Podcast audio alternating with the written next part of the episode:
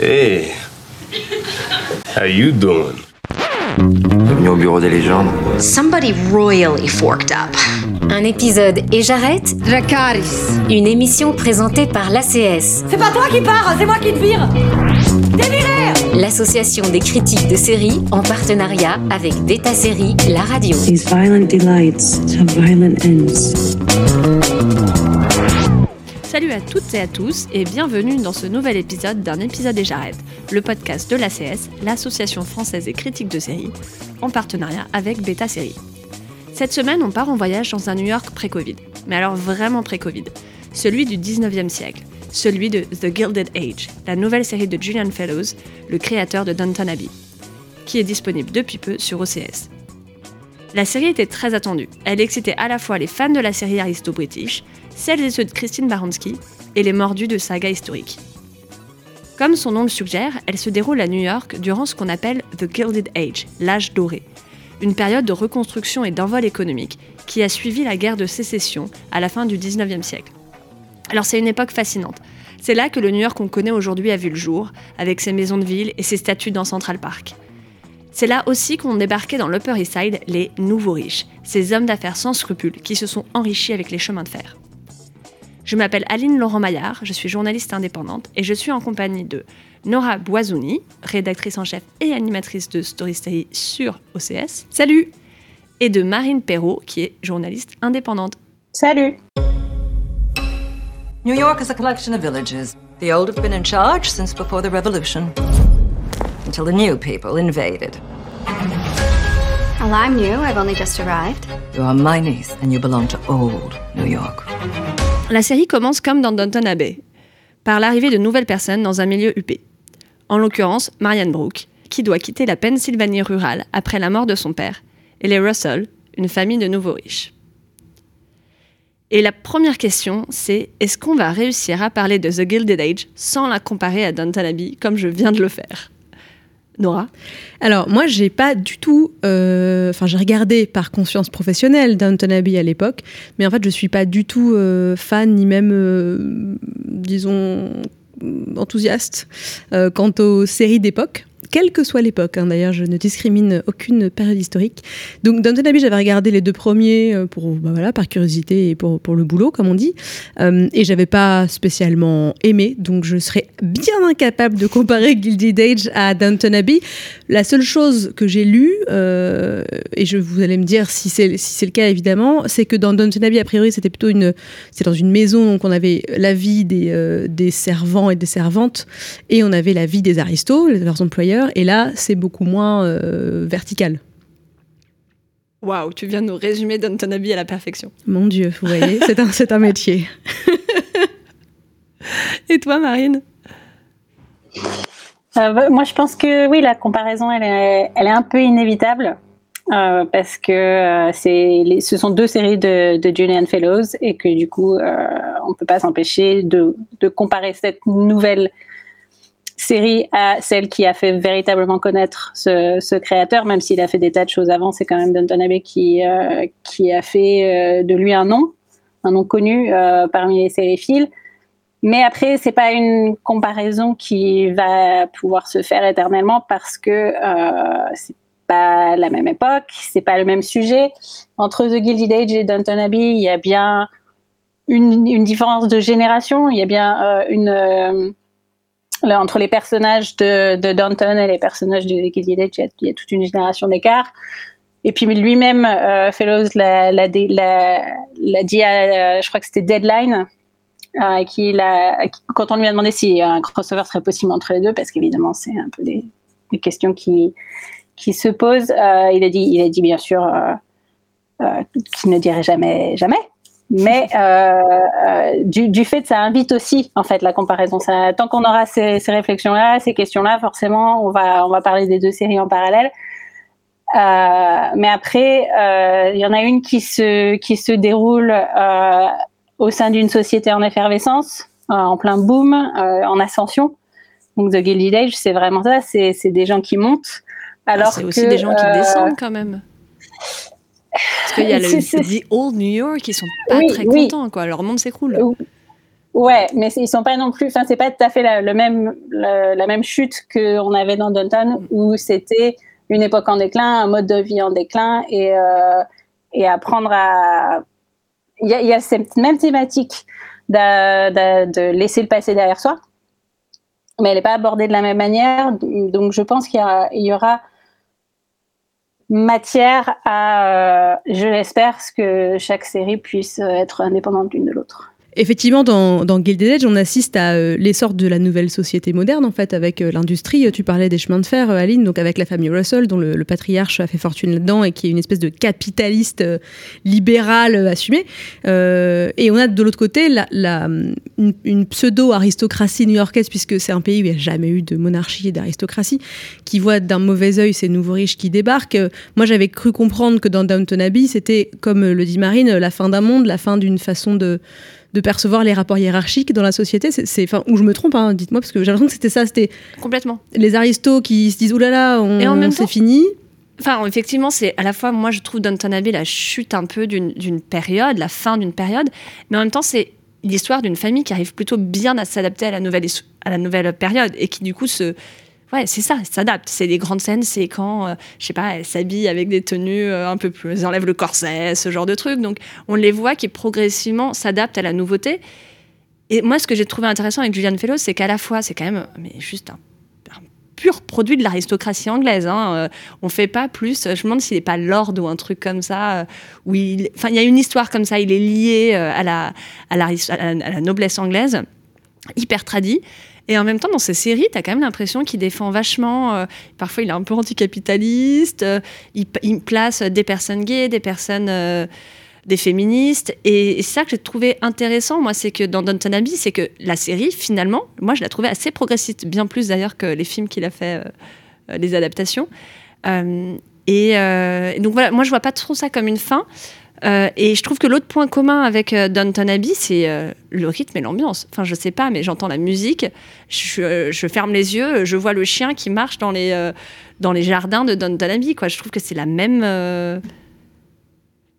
et, je vais dire autre chose, les premiers épisodes, je trouve, sont aussi chiants que ceux de Downton Abbey.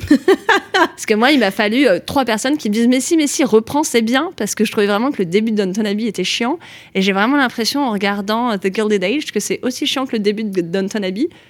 Et, sauf qu'il n'y a aucun personnage qui est vraiment sympathique. D'ailleurs, c'est peut-être euh, le moment de parler, de poser la question est-ce qu'on a aimé The Gilded Age. Faut pas oublier que la série, elle est créée par Julian Fellows, mais elle est coécrite par Sonia Warfield, alors dont le nom, moi, m'était parfaitement inconnu, mais c'est une des scénaristes de Will and Grace notamment, euh, qui a aussi fait une, grosse série d'animation euh, sur Netflix. Euh, et peut-être que c'est de, là que viennent ces personnages qui sont pas très attendus dans une série pareille, qui sont peut-être un petit peu moins classiques, on va dire, ou normatifs que dans Downton Abbey. Tu penses à quel personnage là? Ben, euh, on parlait de bah, le je sais pas comment il s'appelle mais euh, le personnage gay. Alors d'ailleurs euh, je pense qu'au bout de une seconde trente mon gaydar s'est allumé hein, j'ai fait ok donc oui clairement il est homosexuel. Déjà c'est le méchant un peu de la série donc ça c'est un grand classique. voilà. Qu'on avait aussi dans Downton Abbey hein, le, le, gay n'est pas très sympathique et c'est un peu dommage. manipulateur pour reprendre des clichés. C'est un peu dommage ces clichés. Mais le, côté un peu enfin méchant mesquin de la série alors, soit c'est parce qu'il y a l'humour anglais et y a les aristos anglais sont les meilleurs pour être euh, vraiment des vannes dégueulasses, euh, ou peut-être que c'est Sonia Warfield qui a mis son petit grain de sel américain. Et alors là, on voit que tu n'as pas vu Don Tonabi parce que c'était justement euh, tout le charme de la, série, et je pense notamment au rôle de, de, Maggie Smith qui était. qui était absolument incroyable, qui était le meilleur personnage. Et je trouve que d'ailleurs, c'est pour ça que je trouve que c'est difficile de ne pas comparer les deux séries si on les a vues c'est que là, bah, le meilleur personnage était Maggie Smith en Aristo, euh, qui juge tout le monde, mais qui en fait est secrètement la plus sage de toute la famille. Et là, bah, on a la même chose avec. Enfin, on s'exprimera peut-être sur nos personnages préférés, mais moi je trouve le seul personnage auquel on s'attache dans cette série, c'est le personnage de Christine Baranski, la Agnès Van, euh, Van Rijn. Van Rijn.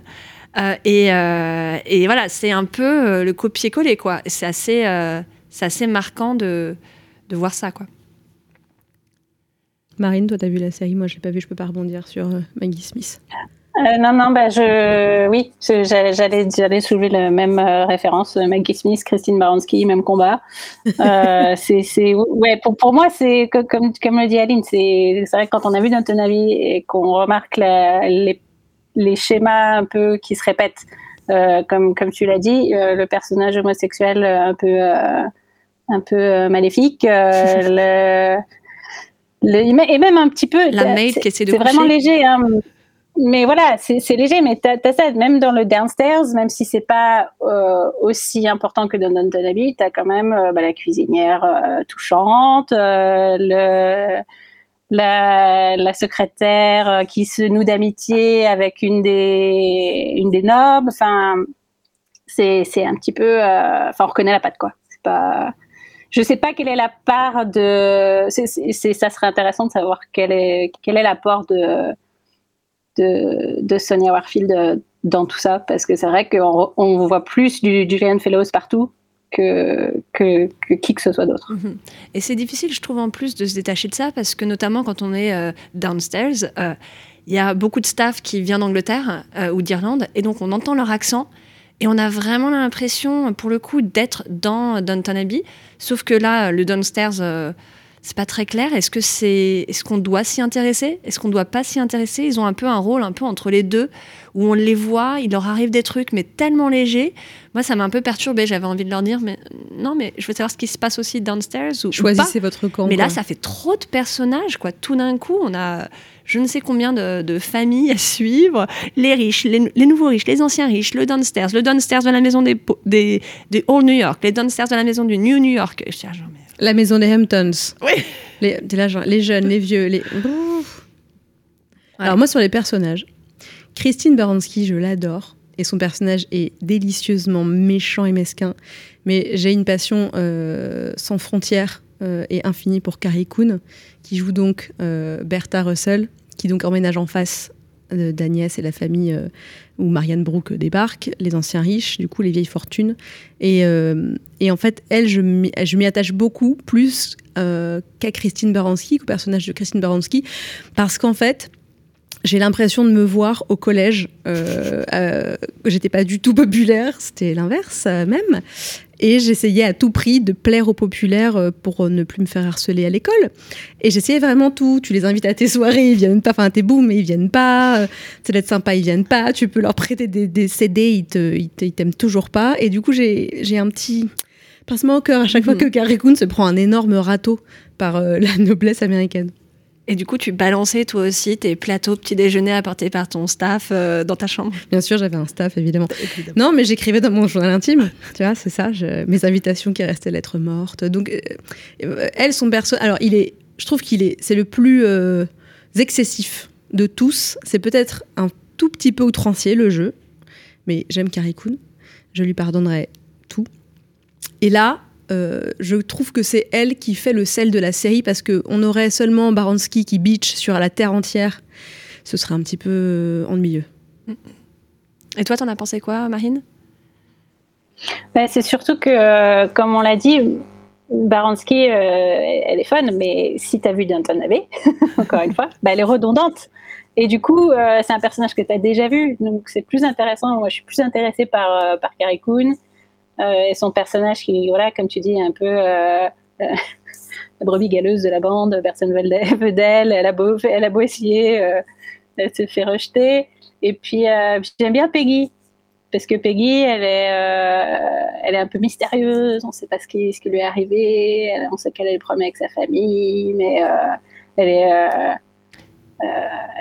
elle est, elle est un petit peu entre les deux mondes parce qu'elle est, eh ben, elle définitivement pas elle fait pas partie de la noblesse puisque c'est un personnage afro-américain, mais euh, elle n'est pas downstairs non plus, pas complètement. Et, euh, surtout, elle euh, se laisse pas faire. Elle, je trouve que c'est un, un, personnage intrigant et intéressant. Et puis aussi un peu moins, je voudrais pas dire cliché, mais juste un peu moins déjà vu que les autres, quoi. Ouais. Et puis elle vient avec son mystère. Effectivement, il y a pas d'autres personnages qu'on a vraiment envie de connaître mieux après le deuxième épisode. Un peu plus après. Euh, en tout cas, euh, certains d'entre nous ici ont eu la chance de voir euh, trois autres épisodes. Et c'est vrai que ça monte un petit peu après, mais à la fin du deuxième épisode, il y a pratiquement que Peggy qui intéresse. Et notamment, c'est un peu le problème, c'est que le personnage avec qui on rentre vraiment dans cet univers, Marianne Brooke, je vois des grimaces du côté de Nora. Elle est chiante, non? On elle peut le dire? Je la trouve fade, insipide. Alors toutes les deux, elles sont très spirituelles? Euh, elle développe une amitié euh, et contre toute attente. Hein, elle se rencontre par hasard euh, sur le quai d'une gare.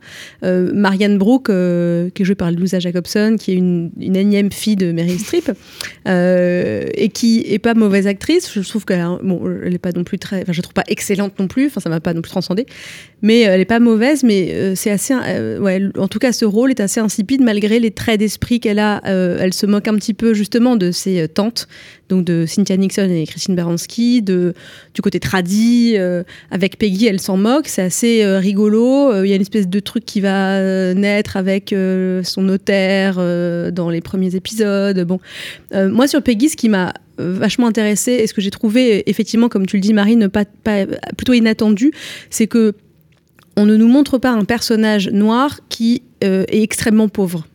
Parce qu'on voit que, parce qu'on rencontre ses parents euh, dans les premiers épisodes, son père dans l'épisode 3 d'ailleurs, euh, on rencontre euh, ses parents dans les premiers épisodes et on voit tout de suite que c'est pas du tout des gens de basse extraction. Donc voilà, c'est des gens qui ont une éducation, qui viennent pas d'un quartier misérable et j'ai trouvé ça assez chouette de changer de ton et de pas s'attendre à un personnage. Alors certes, évidemment, elle est victime d'un racisme crasse, c'est l'époque aussi, mais elle vient pas, on lui a pas rajouté euh, une extraction extrêmement basse et une pauvreté et un truc sordide. Je, sur Peggy, euh, j'attends d'en voir plus. Moi, j'ai vu que les trois premiers. On commence à voir quelque chose, mais le, mystère euh, m'interpelle aussi. Colored New York? That seems very unlikely. Unlikely or not, it's true. And she's here now? Well, her parents live in Brooklyn. The cab driver said the ferries aren't running. Well, then of course she must stay. Uh, mustn't she, Agnes? Bring her in first. I have to meet anyone who's going to be in my house. Of course, mom. Et c'est vrai qu'on voit que la série essaye de pas être trop blanche. Euh, ok. Au final, on a un personnage noir effectivement, c'est pas un personnage noir pauvre et c'est hyper intéressant. Moi, je suis plutôt euh, frustrée en fait parce qu'en fait, j'ai envie que toute la série soit sur Peggy. C'est un peu le problème, je trouve, c'est que c'est le c'est le personnage qu'on n'a jamais vu dans une série télé. C'est pour moi, ça a toujours été un truc qui m'a vachement intéressé et je me suis dit c'est dingue qu'on le voit dans aucune série, aucun film. C'est tous ces gens noirs, déjà du nord des États-Unis, qui n'étaient pas dans les champs de coton, Déjà, rien que ça, c'est hyper intéressant. Et puis en plus, on sait très bien qu'il y a eu plein de Noirs qui étaient euh, globalement assez riches et on les voit jamais non plus. Et moi, j'ai envie de savoir comment ils vivaient. Quand on les voit dans l'épisode 2, euh, dans leur café, là, euh, super sympa de, de Noirs, je suis là, mais moi, je préfère largement aller là dans la salle, salle de bal de Carrie Coon, quoi. Ça a l'air hyper cool. Bah, en fait, il y avait, je me suis souvenu d'une table ronde avec plusieurs actrices. je crois que c'est le Hollywood Reporter. Il y avait Regina Hall qui parlait de la série Black Monday qui se passe dans les années 80 mm-hmm. et elle avait une phrase que j'ai trouvée euh, frappante et elle disait en fait moi j'ai adoré avoir ce rôle parce que c'est les années 80 donc finalement c'est une série euh, d'époque et elle dit parce qu'en fait nous les acteurs et actrices euh, noirs a fortiori afro-américains ou afro-américaines si on remonte trop loin on est des esclaves dans les productions dans les fictions et c'est vrai qu'en fait, il y a un moment où il n'y a plus trop le choix, si on est aux États-Unis, quelle personne noire on montre. Je trouve ça intéressant ce que tu dis, et le fait de les mettre dans une, un milieu social qui est la bourgeoisie new-yorkaise, mais comme, on a, comme plein de gens ont découvert avec la série Watchmen qu'il y a eu une bourgeoisie mhm. afro-américaine euh, au XXe siècle, chose qui, euh, enfin moi je, l'ignorais complètement. Euh, le massacre de Tulsa, qui est revenu du coup sur le devant de la, qui est revenu sur le devant de la scène avec la série Watchmen, a fait prendre conscience que non, les pauvres, les a fait prendre conscience que non, les, Afro-Américains n'étaient pas tous pauvres et toutes pauvres. Et je trouve ça intéressant d'avoir au moins fait ce petit, ce gros changement dans un personnage noir. Ouais. Est-ce que toi, ça t'a convaincu, Marine, cette euh, volonté de ne pas être une série euh, concentrée sur des blancs riches hétéros? Euh, Alors, je suis partagée entre entre saluer la démarche et trouver la tentative relativement timide. Mm. Parce que, parce que oui, c'est bien, le personnage intéressant, c'est super intéressant. Je, je, rejoins sur le fait de, voilà, explorer un personnage euh, noir euh, non issu de la pauvreté à cette époque-là, c'est super intéressant parce que on en, sait- très peu de choses. On n'est pas éduqué euh, d'un point de vue app- apprentissage de l'histoire sur sur cette communauté-là et comment ils vivaient à certaines époques. C'est-à-dire qu'on nous, on nous parle de l'esclavage et ça s'arrête là. Après, euh, The Gilded c'est une série sur une bande de blancs riches qui se tirent la couverture sociale du statut de blanc riche. Et voilà, c'est pour l'instant, on n'est pas sur un. c'est- Après, j'ai vu, que les deux premiers épisodes qui ont été diffusés, mais euh, je trouve qu'on n'est pas sur euh, un contenu qui euh, fait vraiment la part belle à la diversité. Non, autant le personnage, autant le personnage afro-américain que le personnage homosexuel. Et euh, j'ai besoin de plus pour me convaincre qu'ils sont pas là juste pour euh, pour euh, cocher une case. Pour le quota. Ouais. Après, moi, je trouve Voilà. que c'est une série. Enfin, Gilded Age, c'est une série You See What You Get, quoi. Enfin, je veux dire, euh, le pitch, il est là. On est là pour voir des très riches euh, se tirer la, tirer, tirer la bourre à des euh, très riches. Mais alors, du coup, moi, j'ai presque le sentiment que peut-être qu'on n'en avait pas besoin. Soit, moi, j'avais envie soit d'avoir une série sur elle. euh, et euh, bon, après, il se passe des choses qui sont de plus en plus intéressantes quand même. Et les mondes, je trouve, sont un peu plus connectés dans les épisodes euh, suivants, hein, notamment quand on voit Marion Brooks, la, gentillette qui débarque dans le monde de, Peggy. Là, ça commence à devenir intéressant. Mais sinon, et encore une fois, pour refaire encore une comparaison avec Downton Abbey, Downton Abbey était devenue intéressante au fur et à mesure des épisodes. Et vraiment, le début, c'était assez chiant, moi j'ai trouvé. euh, euh, et, donc je me dis peut-être que ça va devenir de plus en plus intéressant et qu'on va mieux comprendre comment est-ce qu'elle s'intègre au récit. Mais là, j'ai soit envie d'en savoir plus et d'être plus dans son monde, soit envie qu'on se concentre sur l'autre monde. Parce que là, en l'état, je trouve qu'elle fait un peu... euh, tu te demandes ce qu'elle fout là. Quoi. Bah, c'est très dilué en fait. C'est vrai que c'est pas avant l'épisode 3 qu'on rentre vraiment dans sa- son monde à elle. Euh, alors oui, est-ce que, c'est, est-ce que ça fait office de quota? Est-ce que les, les scénaristes se sont dit non mais il nous faut absolument un personnage noir? Est-ce que c'est pour diluer les enjeux? Et c'est- Est-ce que c'est pour euh, ralentir le rythme de la série? Rappelons quand même que le pilote fait plus d'une heure vingt et je lance un appel à tous les showrunners pour leur dire stop. On n'a pas que ça à faire, en fait, de regarder des épisodes d'une heure vingt. On a beaucoup de séries à regarder. Merci, au revoir. Non, mais surtout qu'au bout d'un moment, en fait, euh, notre temps de concentration nous permet pas de regarder un épisode d'une heure vingt. C'est pas possible. Ce n'est pas un film, les amis, ce n'est pas la même chose. Euh, si je peux. Ce qui, moi, ce qui, moi, m'a beaucoup plus intéressé dans la série, hormis euh, juste les personnages qui ont du bagou, des personnages qui bitch et tout, c'est que c'est une série qui se place du point de vue des femmes. Et ça, j'espérais très fort que ce fût le cas. On voit que toutes ces femmes riches, très riches, euh, Christine Baranski, Madame Astor, euh, Madame Russell et tout, on a l'impression que c'est hyper futile. Elles organisent des balles, elles font des trucs de charité pour donner bonne conscience aussi, euh, des dîners, etc.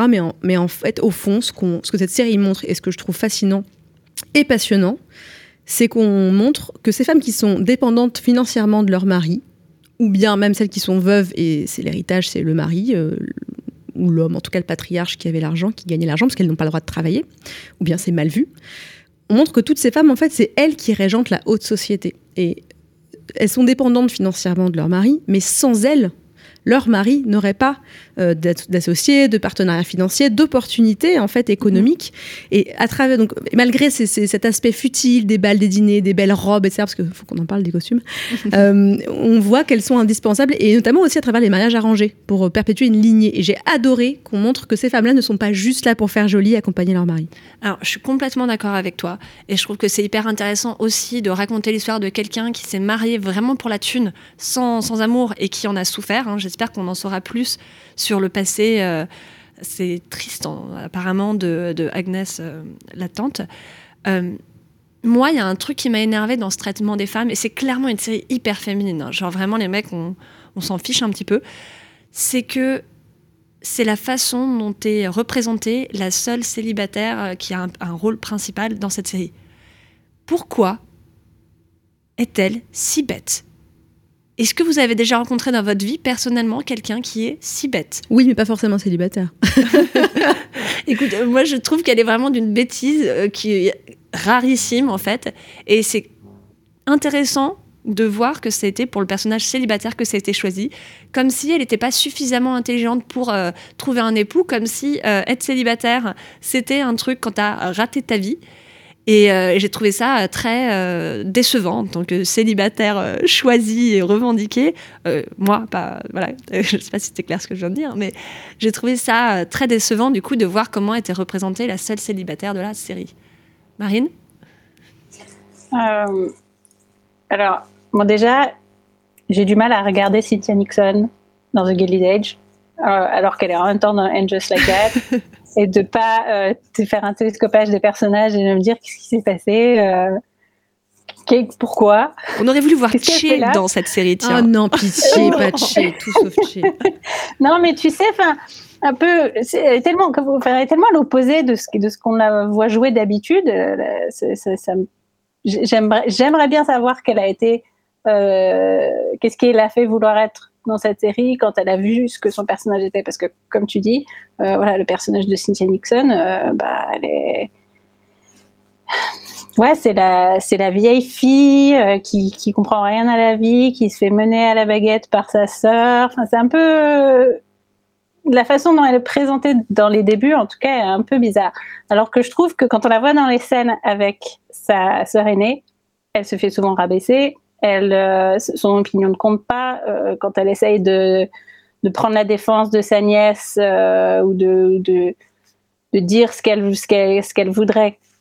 Elle se fait elle se fait envoyer paître. Alors que quand on la voit dans les scènes avec avec sa nièce, au contraire, elle est plus un petit peu cette espèce de de guide, de, de, de, sage qui va essayer de lui dire non mais te laisse pas faire, vis ta vie comme tu veux donc j'ai un peu du mal à la cerner, j'ai un peu du mal à savoir si elle est bête vraiment ou si elle s'est habituée à prendre ce rôle-là dans, dans la société vis-à-vis de son statut, vis-à-vis de sa sœur.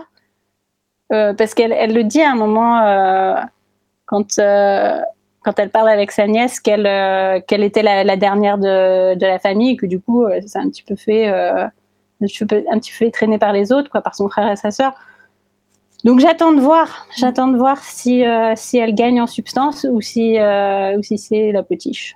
C'est dommage quand même parce qu'il y a beaucoup de choses à dire sur les célibataires à cette époque-là. Euh, et d'ailleurs, on voit une célibataire très, très célèbre à un moment dans, dans, dans la série. Je ne sais plus si c'est dans les deux premiers épisodes ou après, quand elle va à la Croix-Rouge. Je crois que c'est après. et, et, là, et effectivement, en fait, il y a pas mal de ponts avec la réalité. Euh, on le voit quand on entend des noms comme les Astor, les Livingston. Tout ça, c'est des noms de vraies grandes familles, les lieux aussi dont ils parlent. Et là, notamment, on va. Euh, à un moment, elles vont euh, un truc de la Croix-Rouge et on voit la fondatrice de la Croix-Rouge qui était une célibataire endurcie et assez célèbre. Et, voilà, c'est ça aussi le visage du célibat et toutes les questions de mariage et de célibat qui étaient essentielles pour les femmes à cette époque. Et du coup, je trouve ça bête que euh, de passer complètement à côté de, ça. Moi, j'ai vu cinq épisodes, j'ai pas vu euh, qu'on creusait vraiment le personnage de Cynthia Nixon. J'ai pas eu l'impression qu'en cinq épisodes, cinq épisodes, ça fait beaucoup, qu'il y ait une, la moindre évolution de tous les personnages. Il n'y a aucun personnage qui n'ont évolué en cinq, cinq épisodes. Et du coup, il y a ces personnages qui sont entre guillemets un peu mystérieux. On pourrait se dire que le personnage de Cynthia Nixon est un peu mystérieux parce qu'on veut savoir pourquoi elle est si bête, par exemple. Moi, ça m'a pas titillé, mais euh, peut-être qu'il y a des gens qui ont envie de savoir. Bah, en fait, on ne le sait pas au bout de cinq épisodes. Donc, je ne sais pas au bout de combien d'épisodes on va finir par avoir des, des réponses, des évolutions de personnages. Mais c'est ça que moi, je trouve personnellement, je vais vous dire un peu ce que je pense de cette série, hein, je la trouve un peu fade je la trouve un peu fade et il n'y a pas vraiment de personnage, il n'y a pas vraiment de thématique forte en fait. Euh, à part, on, l'a dit, hein, il y a Carrie Coon qui est tout dans l'excès, il y a euh, notre Maggie Smith Baronski et puis euh, et Peggy. Et puis c'est tout. Ah, mais il y a les robes et les intérieurs. mais moi, je, regarde cette série pour les, la répartie de Baranski, Carrie Coon, euh, les excès de son mari, parce que dans l'épisode 2, c'est quand même assez fabuleux ce qu'il a réussi à faire. On, le voit venir à 10 km, mais c'est magnifique. C'est le succession d'époque. Exact, exactement, c'est exactement ça. Et moi, je vis pour ces robes, parce qu'alors là, euh, Carrie Coon qui change de robe 27 fois par épisode, cette réplique qui est I'm gonna change, elles disent tout ça à un moment donné, 5 fois par épisode, elles ont des fringues pas possibles. La baraque de Carrie Coon Mhm. est un délire de de- d'ostentation, euh, des meubles Louis XII euh, et des, des, des fauteuils euh, Philippe IV. Enfin, genre, là, c'est. J'adore. C'est- Mr. Russell, là, quand il met ses pieds Ouais. sur la table et qui sort. Elle lui dit c'est un fauteuil genre euh, Louis-Philippe, et il lui dit bah maintenant c'est à moi quoi. Voilà, j'adore. J'adore. Ça résume pour le coup exactement la mentalité des personnes de cet âge qui est je m'assois sur l'histoire. Littéralement. Et je suis maintenant Le de roi. cette noblesse encore plus, plus, plus. quoi. Et donc voilà, moi je vis pour ces décors flamboyants. Je vis pour la flamboyance de cette série. Alors que, encore une fois, je suis pas du tout attachée aux séries d'époque, aux trucs comme ça. Et là, ça m'a happée. Alors oui, c'est fade, mais ce qui n'est pas fade, c'est les robes. Et les tenues de Carrie est-ce que quelqu'un sait si elles sont réalistes? Parce que j'avais jamais vu de tenue comme ça avant. hein. Julian Fellows, je l'ai interviewé et il m'a dit Je veux coller au plus près de la réalité. Je veux que les gens aient l'impression de voir la réalité. Et il m'a dit Le seul truc où j'ai rien pu faire, c'est les dents. Parce que les gens ont des plus, beaucoup plus belles dents aujourd'hui qu'à l'époque. Concernant les robes, j'imagine qu'il y a quand même un semblant de, de justesse historique. Enfin, j'espère. Beaucoup de corsets. J'imaginais qu'il y avait moins de corsets à l'époque quand Ah même. ben, si tu avais regardé Downton Abbey, tu saurais que les corsets, du coup, ne disparaissent euh, que bien plus tard. Mais parce que dans Downton Abbey aussi, hein, les costumes avaient une place hyper importante. hein. Vraiment, une des... toutes les scènes les plus cultes, je trouve, de la série, c'est des costumes. C'est euh, les mecs qui, tout d'un coup, n'ont plus leur, cos- leur cos- costume de dîner pour un dîner en famille hein, et qui doivent descendre en tenue de cocktail. Et là, c'est genre euh, l'outrage, quoi. c'est euh, les meufs qui descendent avec, elles sont, tu sais, la coupe où t'as l'impression qu'elles ont les cheveux courts, mais en fait, elles ont les cheveux longs. Et tout le monde est genre. La scène où Lady Sibyl arrive en pantalon, waouh Subversif.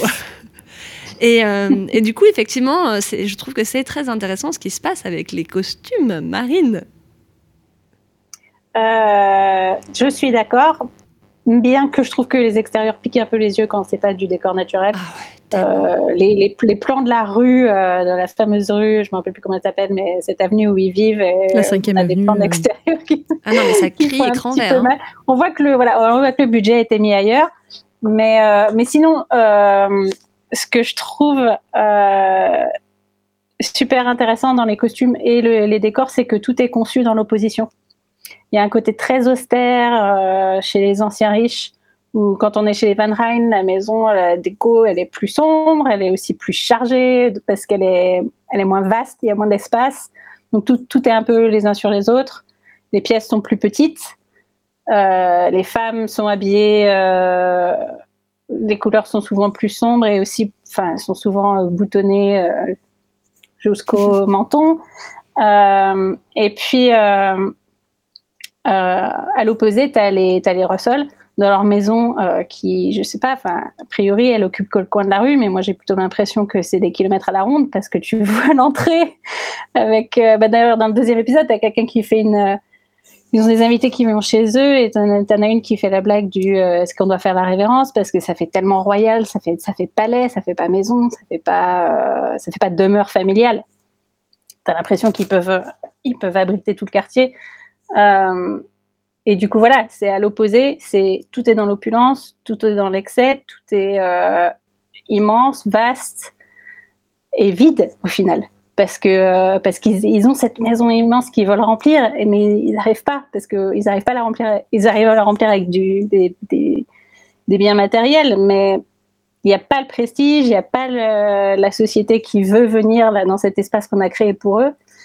Et puis euh, et puis aussi, bah, bien sûr, les costumes. Moi, je trouve que Carrie Coon, c'est celle à qui on a filé les plus beaux costumes. Euh, bon, et puis, effectivement, elle en enchaîne 36 par, par épisode, mais dans le deuxième, sa robe en, avec des plumes de pan. Mon Dieu, Je l'ai trouvé mais magnificence. tellement, voilà, c'est tellement beau avec ses chapeaux, avec des plumes, des trucs qui font 3 mètres de haut. euh. Enfin, voilà, la garde-robe de Carrie Coon, c'est elle qui a, gagné la meilleure, euh, la meilleure garde-robe. Et puis aussi, euh, voilà, dans l'opposition des autres, parce qu'elle, elle a, elle a des, des robes plus ouvertes, euh, même si elle, bien sûr, il y a, enfin, la façon de boutonner les robes très haut, les décolletés, enfin l'absence de décolleté, elle est, elle est là dans les deux camps, mais enfin tout dépend du de l'occasion, mais mais elle est plus libre dans dans, ce, dans ses choix et elle représente aussi une mode en évolution. Alors pour conclure, euh, rapidement, vous avez aimé, vous n'avez pas aimé, vous avez envie de continuer? Moi je vais continuer contre toute attente. Franchement, je vais continuer parce que j'ai juste envie de. Il y a vraiment, effectivement, tu parles de succession et euh, les répliques, les pics que ça s'envoie à la tronche, ça me rappelle euh, les pics dans succession, puis voilà, les robes, Carrie enfin, ça coche pas toutes les cases de mes séries préférées du tout, mais c'est un bon, un bon, un plaisir pas du tout coupable, un plaisir tout court, un plaisir un peu un plaisir flamboyant. Marine ouais, Moi, je suis d'accord. Je, je, vais continuer. Euh, je suis curieuse. Je suis curieuse de savoir où ça va. Moi, j'adorais Downton Abbey, donc j'ai envie de retrouver une série qui va me plaire autant. Je suis pas convaincue pour l'instant. Après, pour tout avouer, je suis incapable de me rappeler si j'ai accroché à Downton Abbey aussi vite que j'essaye de m'en convaincre.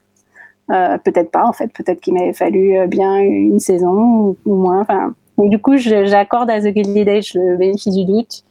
Euh, c'est chouette, c'est un joli cast, euh, il y a des bonnes répliques. Voyons, voyons ça nous mène. Ouais, moi, j'ai vraiment eu envie de continuer. Euh, je pense à partir de l'épisode 3-4. à un moment, il y a un truc là qui se passe. non, personne, non, personne ne voit. Il y a un truc qui se passe. J'étais là, genre, c'est génial, ça va hyper loin dans la méchanceté. Je suis là pour la méchanceté, quoi. mais c'est vrai que au début, après un épisode, deux épisodes, j'étais pas très convaincue. C'est le moment de la carte blanche de ce numéro et aujourd'hui, c'est Nora qui s'y colle. La carte blanche de l'ACS. Qui suis-je? Où vais-je? Mes amis le seraient-ils vraiment si je leur montrais mon vrai visage? Comment gérer ce cadavre qui gît sur le carrelage de ma cuisine et la culpabilité qui va avec? Bon, autant de questions qu'on ne se pose pas euh, toutes euh, ni tous, mais qui hantent la série américaine Search Party, dont la cinquième et ultime saison vient tout juste de commencer sur OCS. Search Party, elle est passée plutôt inaperçue, euh, j'ai l'impression, hein, en France, et je serais même tentée de dire un peu partout ailleurs, parce qu'elle n'a jamais été nommée, encore moins récompensée aux classiques Golden Globes et autres Emmy Awards. Et c'est dommage, parce qu'elle a réussi à se renouveler sans cesse depuis 2016, malgré un pitch de départ, euh, somme toute, assez classique, puisque euh, Search Party, ça commence euh, par un jeu de pistes où Dory, Drew, Elliot et Portia, une bande de hipsters privilégiés qui s'ennuient à New York, partent à la recherche d'une ex-camarade de lycée portée disparue, camarade dont ils ne se souviennent même pas. Ce qui fait de Search Party une grande série, c'est qu'on a l'impression, au bout de cinq saisons, d'avoir vu cinq séries différentes. Euh, je vais essayer de pas trop spoiler, mais bon, on est quand même à 5 saisons, donc faut se réveiller, il hein, faut la regarder. Alors, la recherche de Chantal dans la saison 1 se conclut par un meurtre. La saison 2 va tourner autour des conséquences de ce meurtre et traiter euh, façon Hitchcock de la paranoïa de la bande d'amis de Dory. La saison 3, qui s'ouvre sur un procès, c'est une satire du traitement médiatique euh, sensationnaliste réservé aux homicides. Dans la saison 4, il y a un kidnapping, ambiance psychose et misery. et dans la toute et dans la toute nouvelle saison 5, qui est très perchée, Dory devient gourou d'une secte. Euh, ça parle de Big Pharma et des influenceurs spirituels sur les réseaux sociaux. Search Party, c'est une série euh, ultra créative, une, vraie dramédie qui va très très loin dans la noirceur, mais qui s'équilibre, euh, parce que sinon ce serait vraiment trop dark, avec des personnages secondaires ultra excessifs et un binôme que j'adore, qui est Too Much de chez Too Much, qui est formé par Elliot et Portia. On aimerait bien avoir une série sur, ce binôme, je crois. Et puis, évidemment, Alia Chocat, découverte dans la meilleure série comique du monde, Arrested Development, dans Duck Butter aussi, et qui joue Dory euh, dans la série Search Party. Elle y est absolument exceptionnelle tant et si bien qu'on finit par s'attacher à cette bande d'égoïstes, hypocrites, menteurs et psychopathes qui se débattent euh, avec des questions existentielles parce que ça s'appelle Search Party, littéralement en anglais une battue. On cherche quelqu'un. Mais c'est une quête de soi, et oui, parce qu'au fond, ce qu'on cherche sans jamais vraiment réussir à le trouver, c'est soi-même. C'est la fin de ce numéro d'un épisode et j'arrête, le podcast de l'ACS en partenariat avec Beta Série. Merci à Nora Boisouni et Marine Perrault pour votre participation et merci Jason à la technique. On se retrouve dans deux semaines pour un nouveau numéro. D'ici là, n'hésitez pas à nous mettre 5 étoiles ou un petit commentaire, ça nous fera chaud au cœur. Un épisode et j'arrête, une émission à réécouter et à télécharger sur Beta Série, la radio et sur tous les agrégateurs de podcasts.